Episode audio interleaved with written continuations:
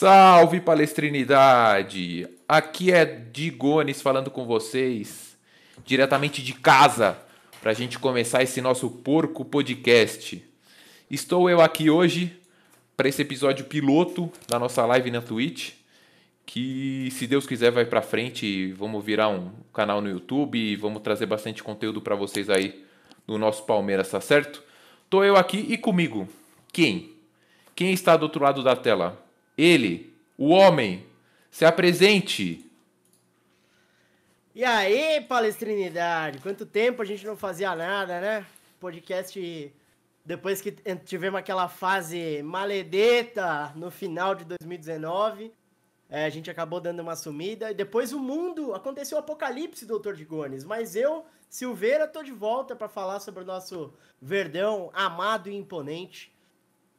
Prazer estar aqui com você hoje, Digones. O prazer é meu, Silveira. E a gente que tá ensaiando voltar faz tempo, né? Hoje vai ser um pilotinho mesmo nessa Twitch pra gente ver o que a gente vai melhorando, o que a gente vai crescendo. E vamos falar de Palmeiras, né? Que é o que interessa, é o que a gente ama, é o que a gente mais gosta. E vamos lá, vamos para cima. É, começando o primeiro assunto aí, Silveira, se você já quiser abrir os trabalhos, eu tenho já uma perguntinha para você. Eita, perguntinha, solta. Hum, Paulisteco, você queria ter passado de fase ou não? Segue aí o bonde pra gente começar. Boa noite para todo mundo. Paulisteco, Paulistinha, Paulistazinho, inho, inho. Tô até com a camisa aqui da década de 90, quando o Paulista era muito importante, né? A gente saiu da fila graças. Atenção, tem que fazer o é ao vivo, gente. Para de latir. Quem? É, a gente saiu da fila graças ao Campeonato Paulista, conquistado em cima da imundície suprema, os gambás. Mas a gente sabe que o mundo mudou, hoje o mundo é globalizado, a gente tem moedas digitais, tudo mudou, né? A gente tem aqui, ó, telefone na palma da mão. Na época que o Paulista era importante, o telefone era um objeto que você poderia usar para matar uma pessoa, porque era um troço pesado, a molecada mais nova aí não vai lembrar, não deve ter tido em casa, mas o telefone era um negócio pesado, assim. É, e o Paulista mudou, né? É, dentro da temporada, eu acho que tem vários esforços do Palmeiras, mesmo antes é, do roubo de 2018, é, para tentar fazer com que o campeonato, assim, colocasse ele no nível de importância que ele tem hoje, principalmente para clubes organizados como o nosso é, que disputam coisas maiores, né? E vencem. A Deus, vencemos, né?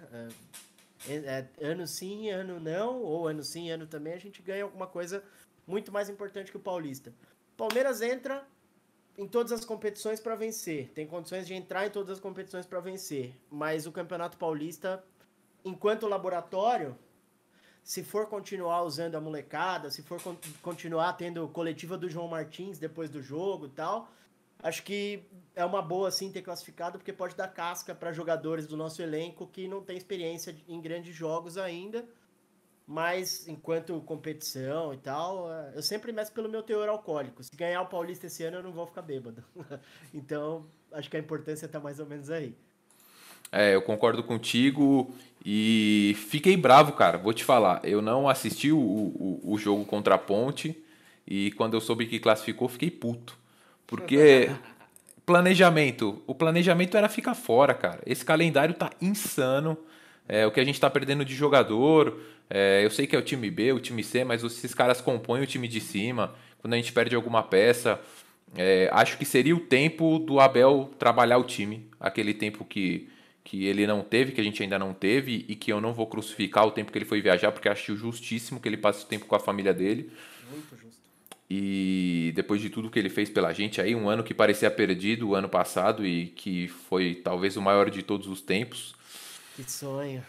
E acho que era o tempo que ele ia ter para fazer uns ajustes. Mas já que não teve, é, é, vamos ver o que vai acontecer na quinta-feira.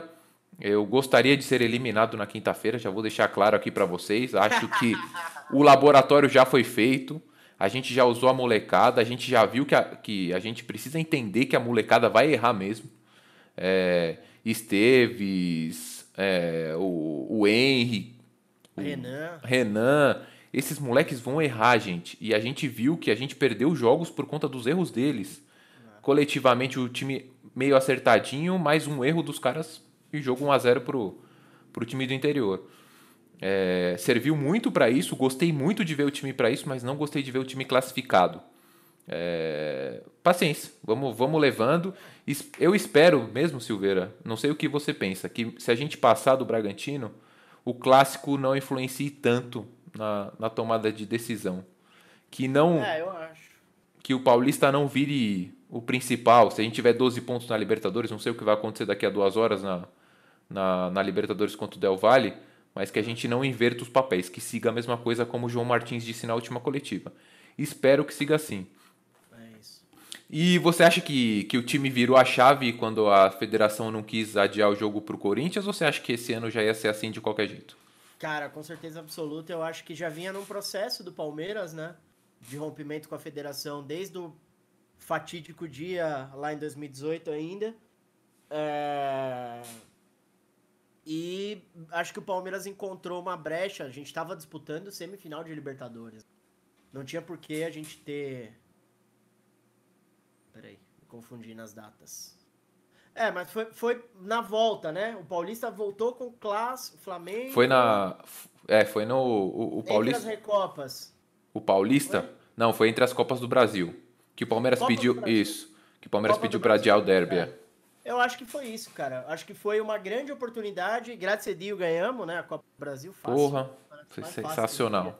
Eu acho que foi a final em dois jogos mais fácil que eu já vi o Palmeiras ganhar, com todo respeito ao Grêmio, que é uma grande equipe, já é, protagonizou uma cena humilhante pra gente aqui é, no Pacaembu, mas foi uma final realmente muito baba pro palestra. Graças a Deus, campeões da Copa do Brasil, mas eu acho que essa, essa ruptura ela ia acontecer mais cedo ou mais tarde. Eu acho que o que aconteceu foi, assim como a pandemia está acelerando o gap entre os times que são mais organizados e os que são mais jeitinho brasileiro, assim, de gestão, é, acho que também acelerou essa ruptura, né? A gente está na final, nas finais da Copa do Brasil e ter um jogo, um jogo importante, porque um derby é sempre importante.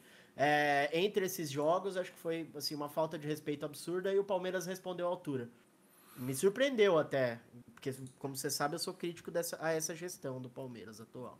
Sim, e o Palmeiras até que passou pianinho, né? Não, não bateu de frente com a federação. Falou, ah, beleza, é isso? Tá bom, segue aí. Só agora no final que o Abel deu uma ou outra cutucada, né?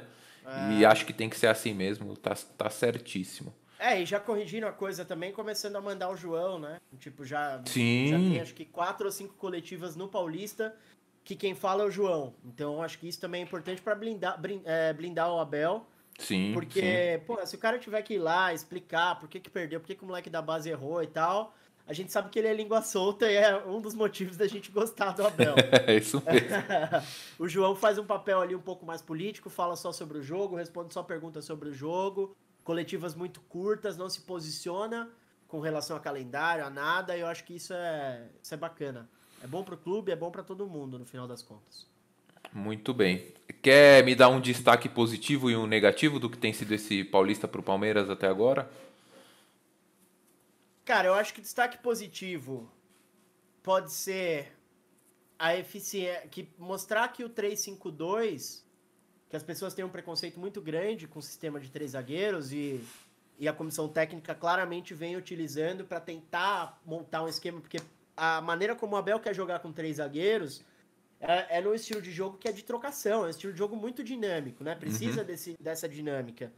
E acho que serve um pouco para mostrar, né? A gente teve algumas goleadas, teve uma bela apresentação contra a Ponte, tivemos um bom jogo, aquele que a gente é, tava com um a menos. Qual foi? Foi Inter de Limeira, Mirassol? Não lembro. Mas mostrar que dá para fazer bons jogos é, sem se prender muito a esquema tático mas mostrando que dá para fazer diferente do que a gente está acostumado 4-4-2, 4-2-3-1, tá chato? tá chato, professor, abaixo, hein? É, e, e aí, se eu for dar nome, tem que ser o Scarpa, né, cara? Por incrível que pareça, claro que a gente tem moleques muito legais da base surgindo. Aquele Giovanni é um que eu gosto de ver, eu acho que tem potencial no Palmeiras. Mas o Scarpa, ele entendeu e respeitou que a competição dele ia ser o, o Campeonato Paulista e ele tem se mostrado um jogador muito útil pro Palmeiras, cara, e, e, eficiente, né? Isso é interessante. Sim, que a gente esperava que o Lucas Lima fosse fazer esse papel no Paulista, né? Se machucou. Ah, Lucas Lima. Machucou, machucou a face e aí teve que dar um, uma ajustada. É, né? Não, cara, olha. Eu vou, eu vou, eu gostei muito de ver o Renan e o Giovanni. O Renan já tinha aparecido um, um pouquinho antes, né? Mas me parece mais maduro, por exemplo, que o Henry, que voltou de lesão, que também mostrou depois daquele jogo das duas falhas no, no jogo, se eu não me engano, contra. Foi depois do Mirassol? Você é. lembra? Que ele fez uma partida boa, é, foi muito bem. Mas o Renan e, e o Giovanni tem me impressionado. O Giovanni mostra que, que pode ser um cara que, que vai sentar no banco ali, entrar nos 15 minutos, fazer uma fumaça. Vai muito novo ainda, né? E aqueles meninos do meio, o Fabinho, o, o Bicalho, que, tem, que, que entrou agora no último jogo, podem evoluir também. Do Scarpa, cara, eu, eu o, que, o Scarpa do meio para frente, jogando no, no terço final, fantástico. A gente viu aí no jogo contra a Ponte Preta do que ele é capaz. Mas eu acho que ele desliga às vezes e dá muita chance para o adversário, cara. Ele precisa corrigir isso porque ele pode ser outro nível de jogador. É, mesmo contra a Ponte, acho que ele perde uma bola que, que os caras quase fazem um gol atrás. É, ele tem que se concentrar nisso. Ali atrás não pode brincar, perder bola, como muitas vezes eu vi até o Valdívia fazer, como fazia o Guerra é, que, que, que, demoraram um pouco para entender essa, o futebol brasileiro e às vezes criavam muita chance para o adversário, apesar de serem muito técnicos. É. Acho que falta essa, esse clique para o Scarpa aí. É. Mas Acho... essa chegada do Abel, né, ano passado, para mim já foi uma virada o Scarpa começar a meter o pé em dividida, cara. Já sim, sim. Ele não metia o pé, cara. Uhum. O Scarpa era um bagulho bizarro. É. O cara não pé dividido. Tropeçando sozinho, caindo sozinho, virou mesmo. Foi bom, foi bom, foi bom, ah. cara. Foi bom. E esse jogo da Ponte, se, se não foi o melhor, foi um dos melhores dele com a camisa do Palmeiras. É, acho que sim. Muito bem. Mais alguma coisa sobre o Paulista? Ah, cara, acho que. Quer passar ou quer ficar? Cara, se for a molecada, se a molecada passar, que passe, que ganhe, que ganhe com a, com a base, com o terceiro time, sub-17. E que vem o derby, né? Exato. Que vem o derby. Mas não pode virar vida ou morte. É isso. É tipo, isso. Perfeito. Ah, cara. ganhou e tal. Se perder, que perca de pouco também. Né? Esse negócio de tomar paulada é coisa que eles gostam do outro lado. Ai, aquela camisa. Cara, eu preciso comprar aquela camisa do empréstimo para negativados e quatro pro cu dos gambá, cara. Que noite. Foi, aquela foi sensacional. Ai, e os caras fazendo o gesto, né, na, na camisa, cara, sensacional, cara. Sensacional, Luiz Adriano. Foi muito bom, foi muito bom. Silveira, vamos para o próximo assunto e talvez a gente fique um pouquinho emocionado com o assunto que vem. Tá preparado? Tá preparado? Ah. Está com saudade, Silveira? Tô com saudade, tem que dizer. cara, eu bebi saudade a semana inteira, o mês inteiro, o ano inteiro. Para quem não entendeu do que estamos falando, começa com Du e termina com Duo. Dudu, guerreiro, Dudu, guerreiro. Cara, polêmica eu... de goles. Vai lá. Dudu atuou em duas partidas pela Libertadores 2020. Dudu é campeão da Libertadores? É campeão da Libertadores é para mim. Da Libertadores. É campeão da Libertadores. Eu acho que a gente fez essa, essa, esse mesmo raciocínio lá atrás, quando a gente começou o podcast. Lembra? Valdívia é campeão da Libertadores da, da Copa do Brasil Copa de 2015 Brasil. ou não é campeão é. da Copa do Brasil de 2015? É Para mim também é. É campeão da Copa do Brasil. Quer falar um pouquinho dele? Quer falar um pouquinho de como é que tá esse, esse embrólio? O que, que você acha que vai acontecer? Fala aí pra gente, Silveiro. Ah, cara, Dudu, né, foi... O empréstimo foi uma notícia que assim, eu confesso que enquanto torcedor, enquanto admirador, assim, é, é claro que eu não comparo jogadores e tal, mas dos que eu vi jogar, é, o Dudu é um cara que, assim como o Rony, quem diria, tá fazendo isso hoje, é um cara que veste a camisa do Palmeiras e sempre que tiver um cara assim, como o Vitinho Luiz faz da nossa base, que tem suas limitações técnicas, mas tipo, caras que vestem a camisa do Palmeiras sempre vão me pegar nesse lado mais emocional e mais romântico, né? O empréstimo foi uma coisa que me machucou, porque o mundo tava difícil já, né? Pandemia e tal. É, naquele primeiro momento eu não aceitei, não entendi, acho que a maior parte da torcida não. Mas depois, cara, ouso dizer que foi assim um negócio de gênio da administração Gagliotti emprestar o Dudu pelas cifras que emprestou, mesmo se tivesse vendido. Porque o valor do empréstimo do Dudu em 2020 foi mais alto, até assim, mesmo com as variações cambiais e as correções, foi muito mais alto do que o que a gente pagou por ele em 2015. E olha o que esse cara deu pra gente de, de alegria, quanto esse cara representou a gente em campo. Então, tipo, só o empréstimo. E aí ele fez lá, fez uma boa temporada no Aldo Rei. Eu, eu assisti alguns jogos do time, que você tá ligado que eu sou meio louco, assisto o jogo de tudo que é campeonato do mundo. Sim. É, mas confesso que o campeonato do Qatar ali é difícil de assistir. O time que ele tava era horrível. Terminaram com vice-campeonato. Mas era. Claro que uma sombra do Dudu que a gente via. No começo dos primeiros jogos eu até brincava que eu achava que o Dudu tava se preservando. Que ele saiu daqui falando que voltava. Depois o discurso dele mudou um pouco. Ele passa a dizer que, que se os caras comprassem não seria uma má ideia, seriam só dois anos e tal. É, e no final das contas, parece, o Aldo Rei ainda não se comunicou, não se pronunciou oficialmente para o Palmeiras, é, mas eles tinham, eles têm até o dia 14 para exercer o direito de compra do, dos direitos do Dudu. É, é, é mais 6 milhões de euros para o Palmeiras. Assim, se exercerem, eu não acho que vão. É, assim, se torna uma das grandes vendas da história do Palmeiras, porque é um jogador que a gente usou até o talo e Sim. ainda venderia caro, né? Mas eu não acho que vai acontecer e se não acontecer, ele volta. Ah, ele volta. ele volta, ele volta e aí tem que conversar com o Rony Elson lá, porque a sete tem dono. É...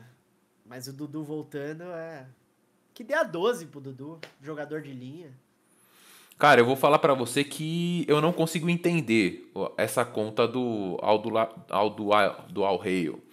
É, se eles não comprarem o Dudu, tem um, parece que tem no contrato que eles precisam pagar pro Dudu 2 milhões de dólares. Você é. viu isso? Chegou a ver? Sim. É, acho que é 2,5, né? É. Aí faltam 3,5 para eles comprarem para fechar essa conta. Pô, será que se eles comprarem, eles não venderiam o Dudu por 5 milhões, passarem para frente algum, algum time brasileiro, o próprio Palmeiras, outro. O... Cara, para mim não, não faz sentido. Não faz sentido nenhum essa eles não baterem o martelo, fecharem depois a gente vê o que a gente faz aqui. Mas a gente não entendo. Não entendo o que, que eles fizeram. É, compraram, parece que um outro estrangeiro, né, para para a vaga, ficou mais ainda difícil do Dudu do, do ficar. Não escreveram o cara na, na Champions lá. É, ele foi o melhor jogador da liga, da liga deles lá de março e abril, não foi isso? Ganhou. Não, pra mim não faz sentido, Silveira. É, foi, ele foi meio que bola de prata lá da, da liga. É. Tipo, mais assistências e tal. Foi. Você consegue entender o raciocínio eu, do. Eu não consigo, mas eu só aceito. Eu fingo que é uma bênção divina. Porque o salário do Dudu é pesado, cara. Né? Sim. Mesmo que a gente tenha feito uma redução salarial aí durante a pandemia, é, a gente ficou lá quase seis meses sem jogos é, e pagando salários altos e tal.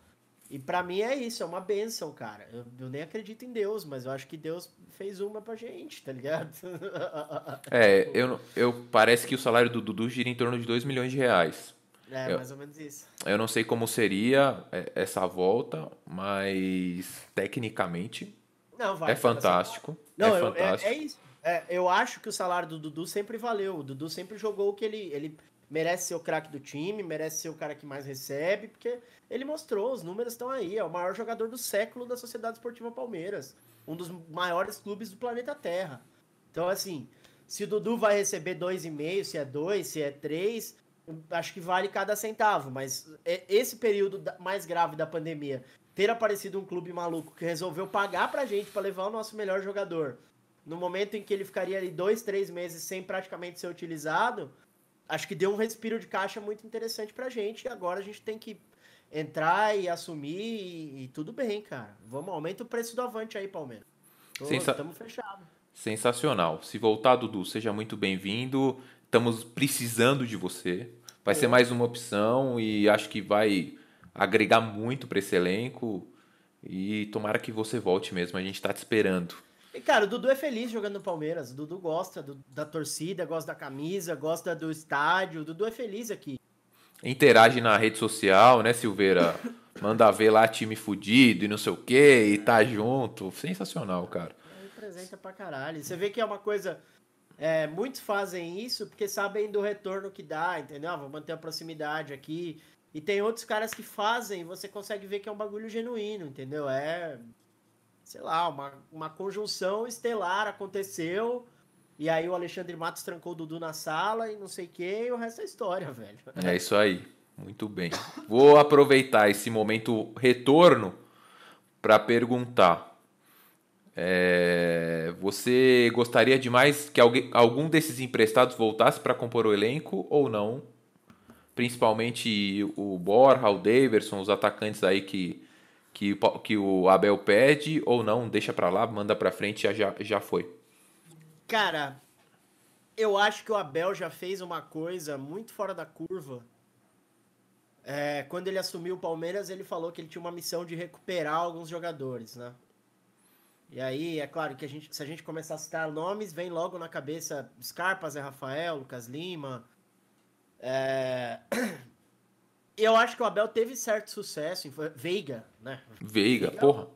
Porra, um dos melhores jogadores do Palmeiras hoje. Sim. Se, per... se alguém te falasse isso, ó, daqui a um ano o Veiga vai Palmeiras ia mandar tomar no cu, velho. Pode falar palavrão? Pode, pode, manda ver. Plataforma? Pode. Beleza. Não tem problema. É, eu ia mandar merda. Porque, pô, Veiga, a gente já tinha desistido dele com dor no coração, porque é um jogador que tem identificação com o Palmeiras desde criança, é torcedor de estádio como nós. Mas o Abel conseguiu ter sucesso recuperando esses jogadores.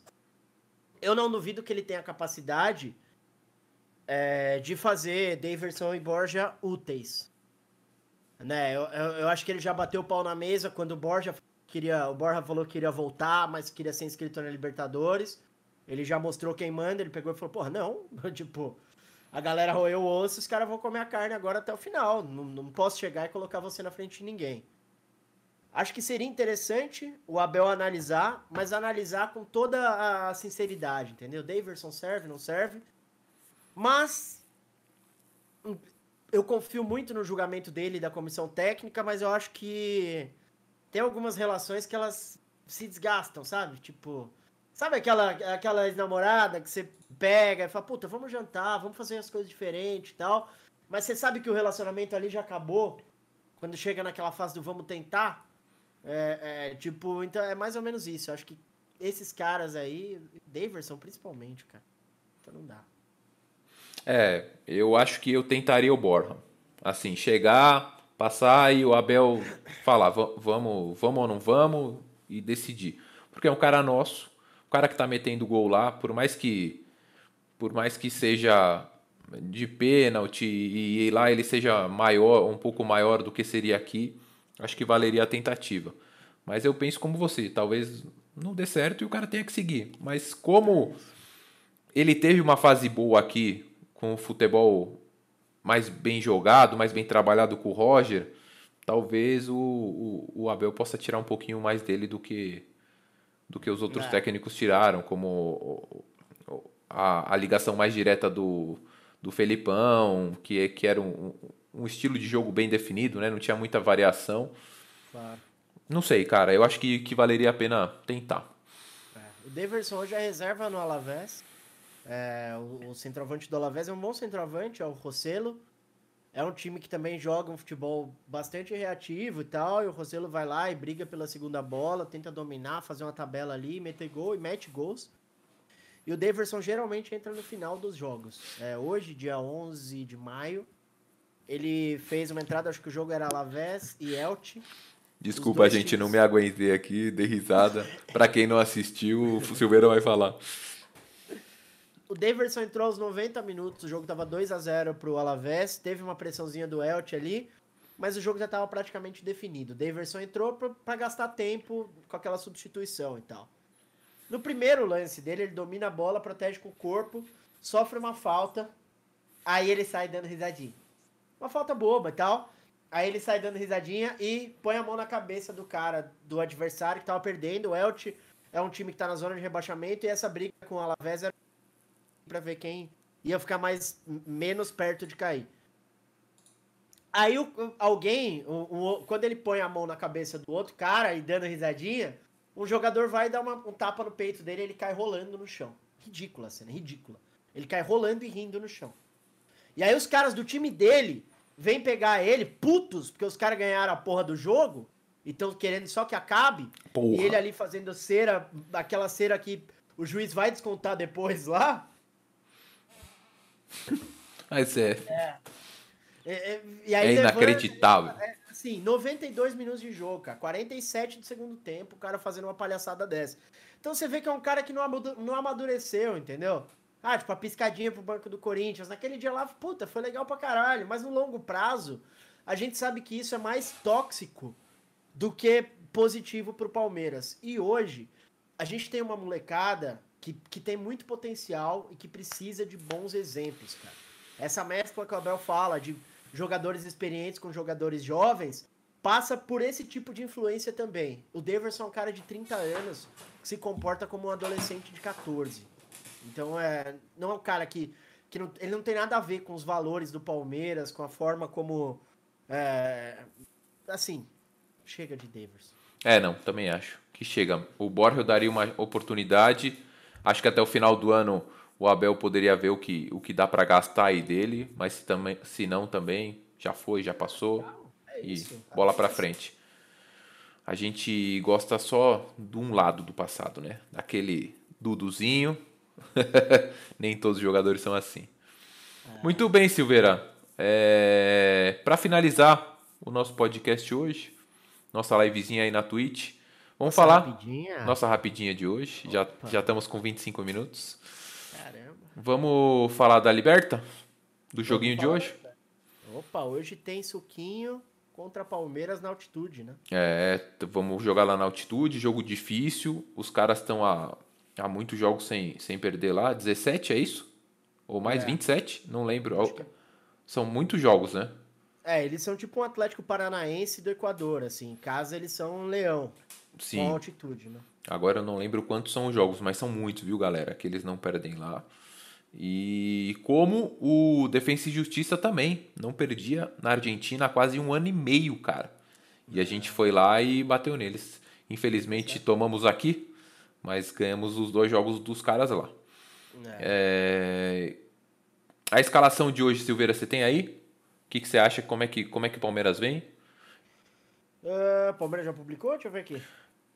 Não, não, o que, que você acha? Eu acho que. É, eu, não, eu não vi se o Palmeiras já publicou, dá uma olhada aí. Mas ah. eu acho que vem Everton, Renan, Gustavo Gomes e Luan.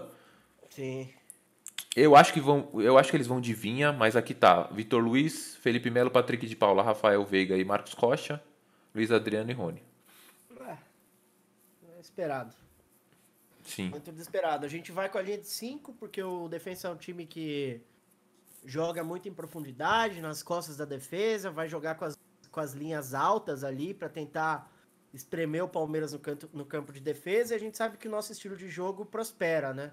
É, com esse tipo de partida. A gente viu no jogo aqui que a gente goleou eles eu acho que é esperar para ver. O nosso, nosso time já a gente já jogou em altitude, né? No, na, na temporada passada, nessa temporada também. Palmeiras é um dos únicos invictos é, na Libertadores fora de casa. É, a gente tá com um recordezinho aí, acho que são 11 jogos invictos fora de casa. Na altitude não sei quantos, mas uma boa parcela desses jogos.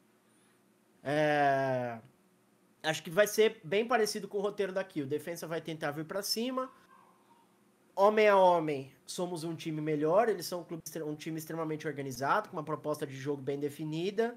Eu acho que se a gente conseguir neutralizar o ataque deles, vai ser contra-ataque. Acho que a gente tem boas chances de sair com uma vitória de lá, assim, quebrar essa escrita. Ou pelo menos um empate, né? Libertadores é isso: empata fora de casa e, e ganha em casa. A gente vem fazendo bem a nossa lição de casa. É, ele, eles não são um time de acelerar tanto, né, Silveira? Como os times é. da altitude, né, que usam muito, é, eles, eles vão tentar controlar mais a bola. E você acha que é jogo pro Felipe Melo na altitude? Ai, cara, o Felipe Melo é sempre uma incógnita, né? Qual Felipe Melo? É. O Felipe Melo do, do primeiro jogo da Copa do Brasil ou do segundo?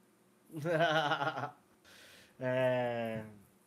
Eu acho que é, ele sempre traz experiência, ele tem bons passos em profundidade. Talvez ali para um primeiro tempo ou para entrar numa situação de controle, porque acho que a gente já se desfez, né, daquele Felipe Melo bomba relógio. Sim, graças é, a Deus, cara. Hoje a gente tem a segurança de saber que, puta, vamos colocar o Felipe Melo porque a gente precisa que o pessoal jogue mais concentrado. É, então acho que de repente, sei lá, uma situação precisar segurar um resultado ali, porque os caras vão tentar atacar o jogo inteiro. Essa é a realidade. Eles, eles não são um time que aceleram muito, mas trocação.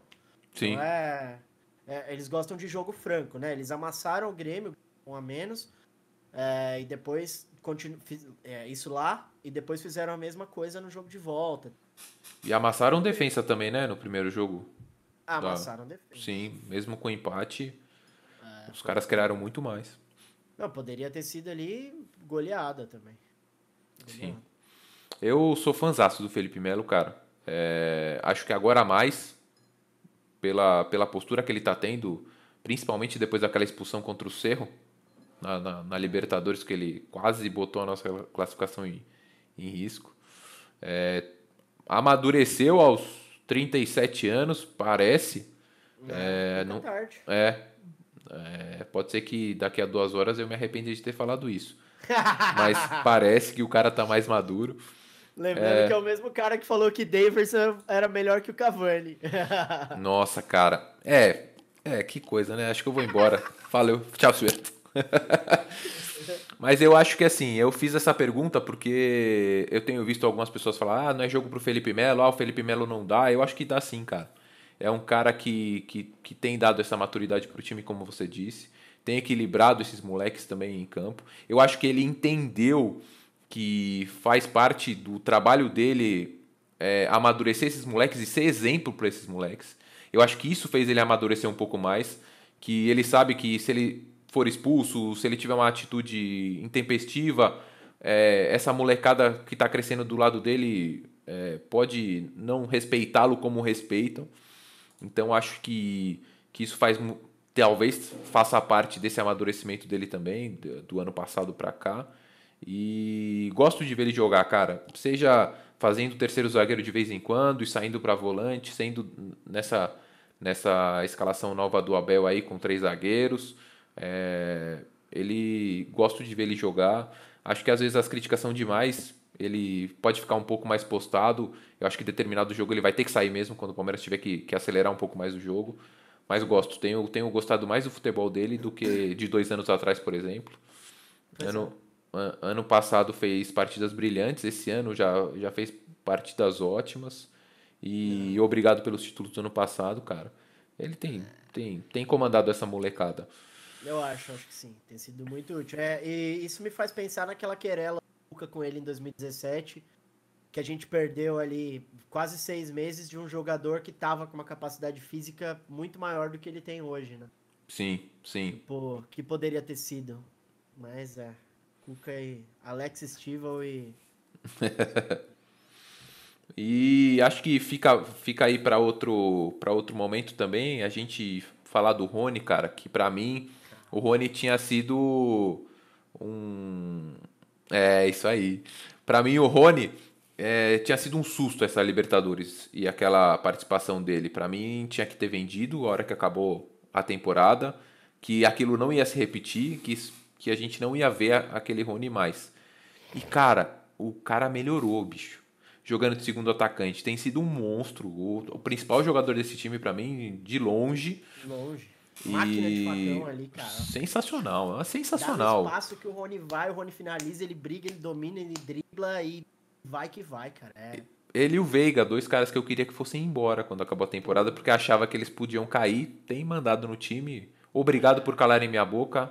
Nunca serei diretor de futebol do Palmeiras. Deixo isso pro, pro nosso presidente que está aqui do lado, que será nosso presidente. e muito obrigado, cara. Vocês estão jogando demais, estão jogando fino. Que continua ainda. E acho que hoje a gente pode sair com uma vitória assim, Silveira. Acho que vai ser o jogo mais complicado. Acho que os caras vão, vão vir com tudo, porque sabem que é o jogo para fazer o diferencial, porque o Defensa joga com a gente em São Paulo. É, eu queria que o, que, o, que o Del Valle se classificasse, não o Defensa, por tudo isso que está acontecendo. Os caras são muito chato, velho. O Defensa é muito. Os, os jogadores são muito chato. É... Mas é essa, né? É argentino, né? Argentino, é, né? Argentino, mas, mas, tipo, se a gente pegar o River, o River não vai. Mas é. Delírios de grandeza, entendeu? É, é. é a, é a mesma história que a gente falava torcida aí até uns anos atrás, que ficava. For... Hoje são nossos rivais, né? A gente tem que aceitar porque o Corinthians e o São Paulinho já não, não dá mais. Mas é, os caras ficam forçando uma rivalidade, né? E aí, puta, defesa, Júlio. Né? Respeita, cara, respeita. É, é. Mas que dá raiva ver os caras berrando e fazendo onda e brigando, dá, cara. Não tem jeito. Não tem jeito. O importante é a gente bater mais forte. É isso aí. Muito bem. É, vamos ver se o, se o Palmeiras faz 12 pontinhos, garante a classificação, talvez garanta o primeiro lugar, seria importante. E seguiremos conversando novo, sobre isso mais para frente. Pode falar. De novo, uma grande campanha na fase de grupos, né? A gente vem aí desde 2017 é, fazendo grandes campanhas na fase de grupo da Libertadores e é aquilo que a gente falava lá atrás continuar jogando assim, meu, a gente, sei lá, pode ser que não ganhe esse ano. Pode ser que a gente, a gente podia não ter ganho do Santos ali. Mas beleza, continua fazendo arroz com feijão. Arroz com feijão, vai ganhar. E, e assim, na próxima década, ganhando mais Libertadores, mais uma, mais, mais três. Enquanto outros clubes, acho que estão um pouco mais distantes dessa realidade, né? Acho que a gente vive hoje. Claro que tem as pressões, a torcida, os caralho, mas a gente vive uma coisa que né, nós dois na nossa fase adolescente, adulto, praticamente a gente não viu. Que é um Palmeiras que entra, não nunca com salto alto, mas é um Palmeiras que entra brigando por todas as competições que vai disputar. E eu acho que isso vai ser por muitos e muitos anos ainda. Se Deus quiser, cara. Se Deus quiser que San Genaro nos proteja da É isso mesmo. É, em 2017, se eu não me engano, cara, eu tava ouvindo Energia 97, que são os caras que eu adoro ouvir, do risada e tal e Marco Aurélio Cunha estava lá. E ele disse que acreditava que o ciclo do Palmeiras estava se acabando em 2017. Ganhou o título, já tinha, já foi. Estamos aí. Porque o futebol é cíclico com quando se tem esses, esses gestores que a gente tem aqui no Brasil, né? Eu é, espero. Isso é cíclico quando você dá a win no começo da temporada e depende de ganhar título para pagar suas contas. É exatamente isso. E eu espero que a gente, apesar das críticas que a gente tem ao Galhote, é, que a coisa siga assim, equilibrada e que a gente consiga seguir, faze seguir fazendo bons planejamentos e, e bons anos aí, que isso dure muito tempo. O Santos está ganhando do Boca, Silveira. Ó, oh, 1 a 0 para o Santos. O e... Santos em casa é perigoso, velho. O time é a estreia que... do Fernando Diniz. Estreia do Fernando Diniz. Vamos ver se a gente zica falando isso, para ver se o Boca empata. impossível o Santos perder em casa, empatar em casa. Impossível, Boca, impossível, impossível. Impossível, não dá, não dá. Fantástico é uma máquina. O Bragabu ganhando do Emelec também. É. Ah, o Braga é, é um time legal de ver pela, pela gestão dos caras também, né, cara? Tomara ah. que, que, que dê certo também essa franquia dos caras aí. É, Dá é isso aí. Certo, dá certo. É. Vamos é. ver. Outra hora a gente fala disso. Outra hora falamos. Fechamos por hoje? Fechamos. Quer falar alguma coisa para fechar? Mandar abracinho para alguém? Recadinho?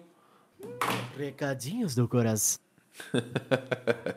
Pô, não, agradecer você por essa parceria. Tamo junto aí. Acho que em breve chegarão os ouvintes. Então, quando as pessoas chegarem, elas vão ouvir os anteriores.